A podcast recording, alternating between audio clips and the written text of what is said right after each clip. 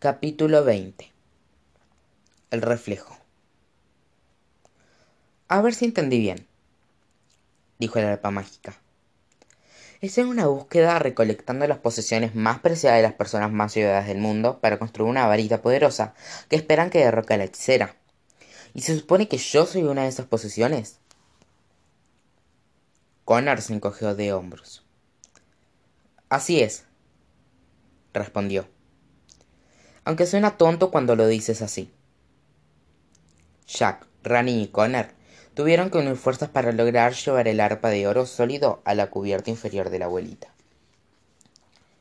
Una vez que lo colocaran allí, los hombres y las mujeres del barco rodearon al instrumento y, y le contaron todo sobre la misión y su relevancia recientemente descubierta.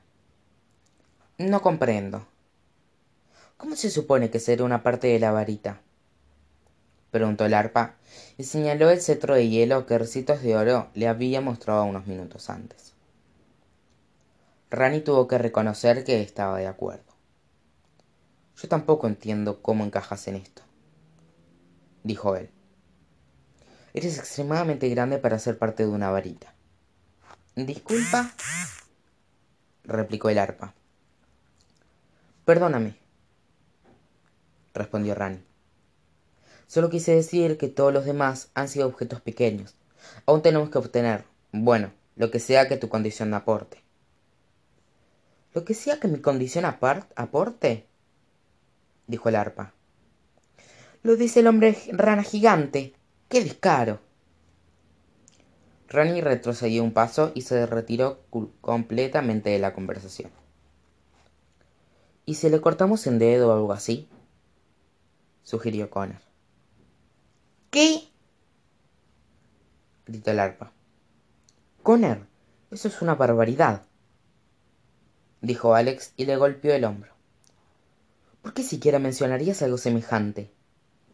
Solo era una idea, respondió él. ¿Pero qué sucedería si ella entrara en contacto con la varita? preguntó Recitos de Oro. ¿Se encogerá? ¿La varita se fundirá en ella de algún modo? ¿Morirá? El arpa enloqueció e intentó saltar del barco con desesperación, pero era demasiado pesada para levantarse a sí misma. Harper, tranquilízate, le dijo Jack al instrumento, que estaba muy nervioso. Nadie te hará daño. Pero aún soy prisionera, ¿no? replicó Harper. Las cuerdas en su espalda tocaron los primeros acordes de una balada dramática. Justo cuando de mí se burló, el mundo cruel me engañó. La esperanza de ser libre quedó en el pasado. Pedirles deseos a las estrellas es algo olvidado. Nacer en una prisión fue mi suerte. Lo único que me liberará es la muerte. Ya basta, Harper, dijo Ricitos de Oro. No eres nuestra prisionera. Solo te mantendremos cerca por un tiempo hasta que descubramos qué hacer. Después serás libre para vivir tu emocionante vida que consta en observar el césped, crecer y entretener personas en contra de su voluntad. El arpa miró a Recitos de Oro, entrecerrando los ojos, y alzó una ceja dorada. Así que tú eres la chica con la que Jack se fugó, ¿eh? dijo ella. Con razón no puede aparecer en público contigo. Yo tampoco querría que me vieran. Los mellizos emitieron un oh. Jack y Rani tuvieron que sostener a Ricitos de Oro para retenerla. Una risa aguda salió de la boca de Roja y dio una palmada sobre su propia pierna. ¿Saben? Creo que tener a Harper en mi castillo no será tan malo después de todo, comentó. Ese día, al atardecer, encendieron la llama de la abuelita y, marcaron su curso al noroeste. La próxima parada sería en las ruinas del viejo castillo abandonado para buscar el espejo mágico de la reina malvada. Alex y Connor durmieron durante la mayor parte del trayecto. El viaje de ida y vuelta por el tallo los había afectado y estaban tan cansados que durmieron casi todo el tiempo a pesar de que Roja hablaba dormida y el arpa tocaba canciones de autocompasión. Los mellizos despertaron justo antes del amanecer del día siguiente y se dirigieron a la cubierta superior. Roja ya estaba allí cuando llegaron. Acunada a Claudino de nuevo y el joven lobo dormía profundamente en sus brazos. ¿Reconciliación? preguntó Conner, y ella sintió con alegría. Lo pensé mucho, explicó la joven reina. Si no fuera por Claudino, el gato gigante come hombres estaría sembrando el caos en mi reino ahora mismo. Después de todo, no es un asesino. Al contrario, es un salvador. Entonces, ¿ya no te molesta que sea un lobo? preguntó Alex. Todavía no habla el idioma de Roja con fluidez. En absoluto, respondió la reina. ¿Qué clase de madre sería si permitiera que algo tan simple como la especie se entrometiera en el camino del amor? Después de todo, estoy coqueteando con una rana gigante. Crearía a Claudino de modo tal que sea un animal amoroso y compasivo. Si un lobo nunca antes ha sido capaz de poseer dichas cualidades, entonces Claudino será el primero. Pero si intenta devorarme, mamá tendrá un abrigo nuevo. La conformaron con una sonrisa falsa que indicaba que estaban de acuerdo, y la dejaron con su mascota. Los mellizos se dirigieron a la proa del barco y miraron el suelo debajo de ellos. Lo que vieron los horrizó. Todo el reino del este había sido devorado por espinos y enredaderas. Las plantas se enroscaban alrededor de cada construcción allí abajo. A pesar de que se los, de que se los habían dicho una, una infinidad de veces, Alex y Connor jamás hubieran podido imaginar lo que estaban viendo. Es como dijo el zorro en el bosque de los enanos, indicó Alex. El reino entero está cubierto. Creo que no me había dado cuenta de, lo poderosa que era la hechicera hasta ahora, confesó Connor, tragando con dificultad. Ver esto realmente empeora las cosas, ¿verdad? Los arbustos de espinas y las enredaderas comenzaron a ser menos espesos cuanto más se adentraban en el abuelita en el noreste. El terreno cubierto de plantas fue reemplazado por la tierra seca y desierta por la que se conocía la región y pronto las ruinas del viejo castillo abandonado aparecieron en el horizonte. Lo que una vez había sido una estructura imponente, ahora era solo una pila de ladrillos de piedra y trozos de madera. Jack, Ricitos de Oro, Rani y Roja se a los mellizos en la proa del barco y temblaron. Era como ver los restos de un gran monstruo que habían matado. Pero en lugar de sus huesos, sentían que se acercaban a su cuerpo dormido. Algo en el castillo aún parecía muy vivo. El abuelita aterrizó con suavidad junto al foso. ¿Qué porcentaje del espejo necesitamos recolectar? Le preguntó con él al resto. ¿Solo necesitamos un trozo o todo el objeto? Llevará bastante tiempo recuperar cada parte si ese es el caso, dijo Alex.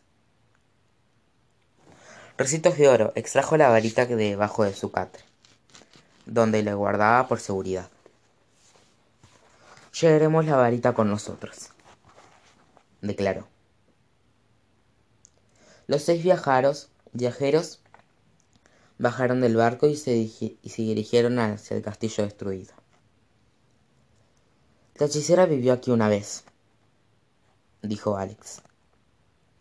¿No creen que hay ninguna parte de ella merodeando por aquí? ¿Verdad? Connor miró a su alrededor a la tierra muerta que los rodeaba. No creo que haya ningún ningún tipo de vida merodeando, ni nada parecido, respondió él. Todos estamos asustados por lo que sucedió aquí hace un año. No hay nada en ese basurero, salvo unos restos destrozados del castillo. Uno por uno, Rani ayudó al resto a cruzar el foso. Una vez que estuvieron del otro lado, se detuvieron y observaron consternados los escombros. ¿Cómo entramos? preguntó Connor. Nadie tenía una respuesta. No parecía haber una forma práctica de ingresar a las ruinas. Dieron vueltas alrededor de los escombros por unos minutos, mirando. Por aquí. exclamó Roja. Encontré una manera de entrar. Los demás corrieron hacia ella y la reina señaló una pequeña abertura entre dos bloques de piedra que llevaban más adentro de los escombros. Ran intentó gatear a través de ella. No cabremos, dijo. Es demasiado angosto. Los mellizos sí, sugirió Recitos de Oro. ¿Quieren que entremos allí solos? preguntó Alex. Tal vez sea la única forma, respondió Jack, mirando alrededor de la destrucción. No veo otra opción. Los mellizos compartieron una mirada ansiosa. Recitos de Oro colocó sus manos sobre los hombros de los chicos. No iríamos aquí si no fuera por ustedes dos, dijo ella. Tú mismo lo dijiste. No hay nada ahí dentro de que preocuparse. Entren y traten de recolectar la mayor cantidad de partes del espejo mágico que puedan. Estaremos aquí afuera. Llévense esto. Rositos de Oro le entregó la varita a Connor. La colocó en la, en la presilla de sus jeans. Todos contamos con ustedes, dijo Roja, y luego recibió miradas asesinas de los demás. Es decir, pueden hacerlo. Tengan cuidado, niños, les aconsejó Rani. Intenten no mover nada mientras estén ahí adentro. Puede que las piedras se hayan asentado, pero no querrán que se derrumben más. Rani parecía tan preocupado que a los mellizos ni siquiera les importó que se hubiera referido a ellos como niños. Alex y Connor dieron un paso hacia la abertura y, lentamente, pasaron entre las piedras apretadas raspándose el cuerpo mientras avanzaban. El interior parecía una pista de obstáculos hecha de escombros. Los chicos treparon, bajaron y atravesaron con cuidado fragmentos rotos de madera y piedra. A todos lados que miraban había un trozo roto del castillo que disparaba un, un recuerdo no muy feliz de su última visita. Una viga de madera, la puerta de una celda, el pasamanos de una escalera, una silla o mesa destrozada. Escalaron más restos interminables, adentrándose en el lugar, y pronto ingresaron a un gran vacío. Supusieron que habían llegado a lo que solía ser el vestíbulo del castillo. Era donde habían visto al espejo mágico hacerse trizas. Alex, todo el lugar está cubierto de vidrio, dijo Connor. ¿Cómo sabemos a qué pertenece cada trozo? A donde fuera que miraran, veían fragmentos de vidrio. Estaban desparramados por el suelo, y sobre todo los montículos de escombros que los rodeaban. Algunos trozos eran más grandes que otros, y los mellizos podían ver su propio reflejo en ellos. Pero era imposible determinar qué partes eran el espejo mágico y cuáles eran de las ventanas o de algo más. Mira, dijo Alex y tomó un fragmento pequeño. Es un trozo del espejo de la verdad. Se miró con alegría en el pedacito y el pequeño reflejo que vio de sí misma cambió. La Alex del espejo tenía puesto un largo vestido dorado y un par de enormes alas brillantes detrás de su espalda. Déjame ver, dijo Connor, y observó el fragmento de vidrio en la mano de su hermana. El reflejo del chico también cambió. El Conner en el espejo vestía un traje dorado y tenía un par de alas gigantes y resplandecientes detrás de él. Conner sacó la lengua. ¡Qué asco! ¡Guarda esa cosa! exclamó. Alex colocó el fragmento en su bolsillo, a salvo. Supuso que necesitaría un recordatorio de quién era en los días venideros. ¿Cómo vamos a encontrar algo entre todo esto? preguntó Alex. Connor tomó la varita de la presilla del cinturón. La sostuvo en el aire y una sucesión de leves chirridos provino de todos los escombros a su alrededor. Poco a poco, los fragmentos de vidrio se acercaron a la varita, atraídos magnéticamente por una fuerza mágica. Creo que tengo una idea, dijo Connor. Colocó la varita en el medio del salón y con rapidez jaló de Alex, escondiéndose detrás de un gran trozo de madera. Observaron cómo diminutas astillas de vidrio volaban en todas direcciones sobre el caos y se adherían a sí mismas a la varita, hasta que parecía que el objeto estaba cubierto de lentejuelas plateadas. Asombroso, exclamó Connor, y se acercó a la varita para recogerla. Casi se ve futurista, ¿no? De pronto, una sensación perturbadora se apoderó de los mellizos.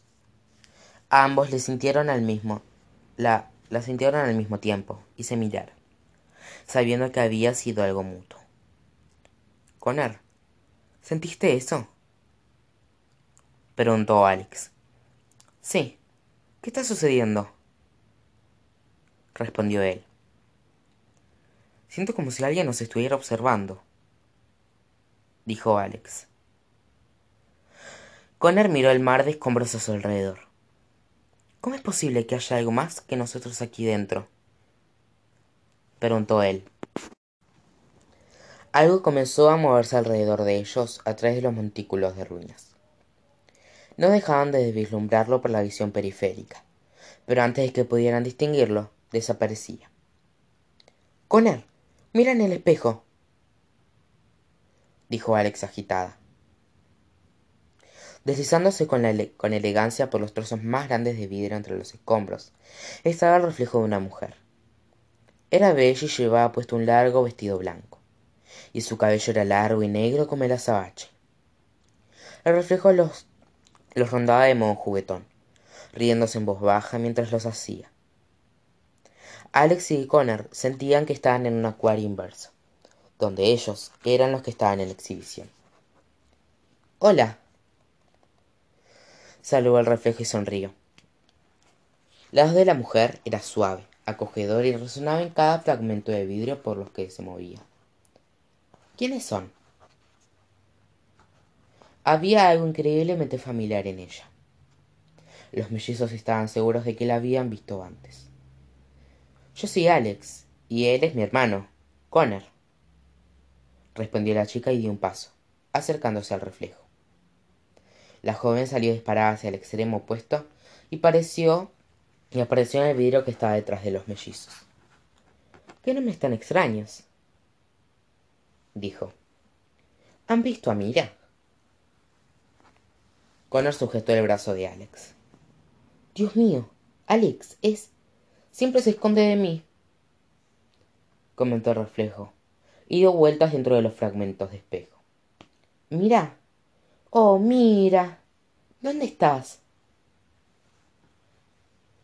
La joven reflejada se quedó en una gran fracción de vidrio, y Alex se acercó a él. Evely, ¿eres tú? le preguntó al reflejo. De inmediato, la joven alzó la cabeza al escuchar su nombre. ¿Cómo sabes cómo me llamo? Preguntó Ebly con una gran sonrisa curiosa. ¿Nos conocíamos? En cuanto formuló la pregunta, su expresión curiosa se desvaneció, y ella también comenzó a reconocerlos. Sí, respondió Connor. El año pasado, en el castillo. Alex miró alrededor de las ruinas del lugar, y un pensamiento horrible se apoderó de ella. Has estado atrapada en el espejo todo este tiempo, ¿verdad?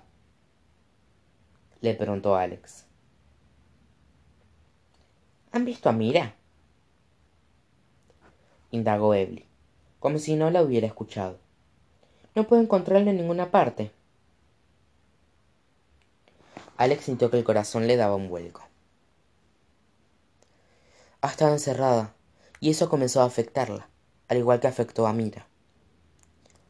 Le susurró a su hermano. Mira, ¿dónde estás? dijo Ebly con voz musical, flotando a través del vidrio alrededor de la habitación. Mira está muerto, Ebly, dijo Alex. ¿No lo recuerdas? Intentaste liberarlo con el hechizo de los deseos, pero fue demasiado tarde. Evelyn miró a Alex y solo la observó, como si estuviera diciendo, si creerle o no. Comenzó a dar vueltas alrededor de ellos con mayor desesperación. Mira, ya no es divertido. Por favor, aparece. rogó Evelyn. Su voz cada segundo más desesperada. Más desesperada. ¿Dónde estás? Era duro para los mellizos ver la escena. Evelyn no solo estaba en negación, estaba maldita.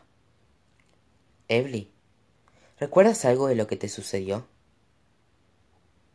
Le preguntó Alex. ¿Recuerdas el espejo mágico? ¿A Blancanieves? ¿Recuerdas haber sido la reina malvada? La joven abrió los ojos de par en par y dio un grito ahogado al escuchar su viejo sobrenombre. Yo... Yo... tartamudeó. Su reflejo gradualmente envejeció y se transformó en el de la reina malvada que los mellizos habían conocido. A medida que los, que los recuerdos de quien había sido y que había hecho reaparecían en su mente. Lo recuerdo, dijo la reina malvada, y sus ojos se llenaron de lágrimas. Lo recuerdo todo. Oh, no. ¿Qué he hecho? ¿Cómo llegué aquí? Intenta, intentamos advertirte, pero no nos escuchaste, explicó Connor. El espejo cayó sobre ti y desapareciste. No pudimos hacer nada.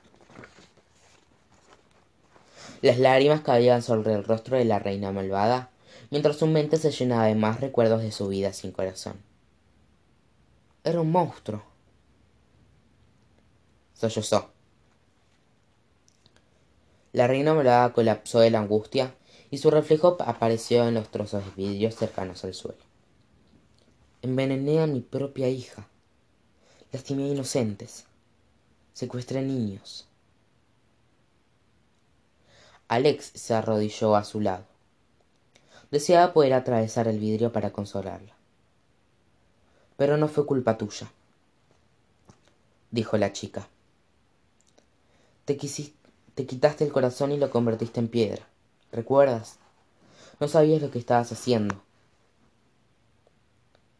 La reina malvada sintió. Estaba sufriendo tanto. No sabía qué más hacer. Dijo.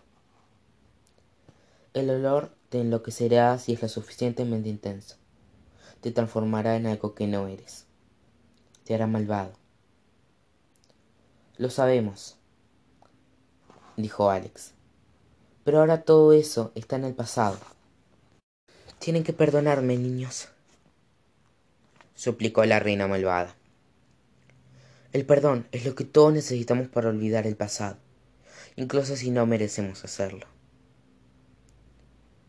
Alex y Conner asintieron mirándola, dispuestos a hacer lo que fuera para consolarla. Por supuesto, respondió Alex. Te perdonamos. La reina malvada le sonrió entre lágrimas de vergüenza. Gracias, dijo. Aunque me temo que nunca me perdonaré a mí misma. Pasé toda mi vida intentando liberarlo de esta prisión y ahora yo estoy condenada a pasar la eternidad aquí sin él. No podría pensar en un castigo peor. Podemos intentar liberarte, si quieres, propuso Connor. Estamos construyendo una varita, una varita poderosa. Tal vez podamos usarla para sacarte de ahí. La reina malvada secó sus lágrimas y negó con la cabeza. No, déjenme así respondió. Merezco este destino. Merezco estar aquí dentro. Inclinó la cabeza y miró a los mellizos, como si alguien estuviera susurrándole algo sobre ellos en el oído. Está en una misión, ¿verdad? Les preguntó ella. Sí.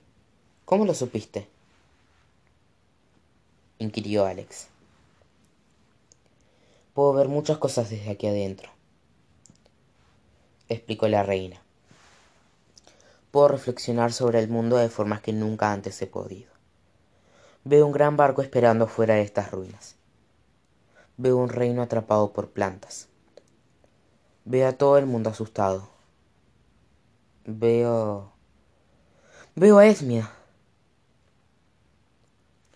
La reina malvada tembló al pensar en su, en su señora anterior.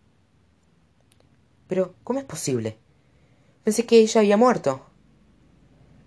No la mataste como creíste, dijo Alex, arrepentida de tener que darle la noticia. Y ahora ha regresado y está apoderándose del mundo, añadió Connor. La reina malvada se cubrió la boca. Oh no. Hice el veneno lo más fuerte posible. Mató la, mató la vida fuera del castillo por kilómetros. Pero ni siquiera eso tuvo la fuerza suficiente. Es obvio. Connor se arrodilló junto a su hermana. Estamos intentando detenerla. Necesitamos saber cuál, es su cuál era su posición más preciada para poder, para poder hacerlo. ¿Es posible que sepas qué puede hacer? El reflejo pensó al respecto. La posición más preciada de Esmia siempre fue ella misma. Y yo necesito magia para reducir eso. Oh cielos, dijo Connor. Eso será difícil de conseguir. La reina malvada se quedó muy quieta mientras otra revelación se apoderaba de ella. Alguien los está siguiendo. ¿Aquí dentro? preguntó Connor. No, por la tierra mientras viajan. ¿Quién? ¿La hechicera? indagó Alex. La reina malvada miró en la distancia, como si intentara ver algo muy lejano. No, no es ni una persona ni una cosa, sino una entidad. El fantasma, dijo Connor. Estuvimos preguntándonos qué quiere. ¿Puede decirnos quién es ella? La llaman la Dama del Este. Los mellizos estaban asombrados al descubrir el nombre del fantasma. Intentaron recordar si alguna vez habían oído hablar de la Dama del Este antes. ¡El Este! exclamó Connor. Cada vez que la había visto, siempre ha estado apuntando al este. Hasta allí señalaba que a través de mi ventana en el castillo de Roja. Y en esa dirección señaló cuando estábamos en el barco. Deben irse ahora, les dijo la reina malvada. La hechicera se hace más poderosa mientras hablamos. Planea atacar de nuevo muy pronto. Deben apresurarse si quieren derrotarla antes de que sea demasiado tarde. Pero... comenzó a decir Alex, pero el reflejo de la reina malvada se alejó de ellos. Me temo que no puedo ayudar a los más niños, dijo la reina. Siento que desaparezco más y más con cada segundo que pasa. Espera, por favor, tienes que decirnos más. ¿Quién es la dama del este y por qué nos está siguiendo? suplicó Alex. ¿Dónde atacará Esmia la próxima vez? le preguntó Connor. Pero la reina malvada los ignoró. Hola, ¿Puedes oírnos? La reina malvada giró para mirarlos, pero su reflejo se había convertido de nuevo en la feliz y sonriente Eble. ¿Alguno ha visto a Mira? Preguntó, e, preguntó Ebli, riendo. No puedo encontrarlo en ninguna parte. Alex y Connor suspiraron, desesperanzados. Sabían que habían obtenido la mayor cantidad posible de información del reflejo. No querían dejar a Eble aquí, pero sabían que no pasaría mucho tiempo antes de que la maldición del espejo mágico se apoderara de su alma por completo. Al igual que lo había hecho con la de Mira. Adiós, Ebli. Se despidió Alex con tristeza. Los mellizos se dirigieron a la salida de las ruinas del castillo mientras Ebli continuaba en su búsqueda interminable por su amor perdido. Mira, oh, mira, ¿dónde has ido?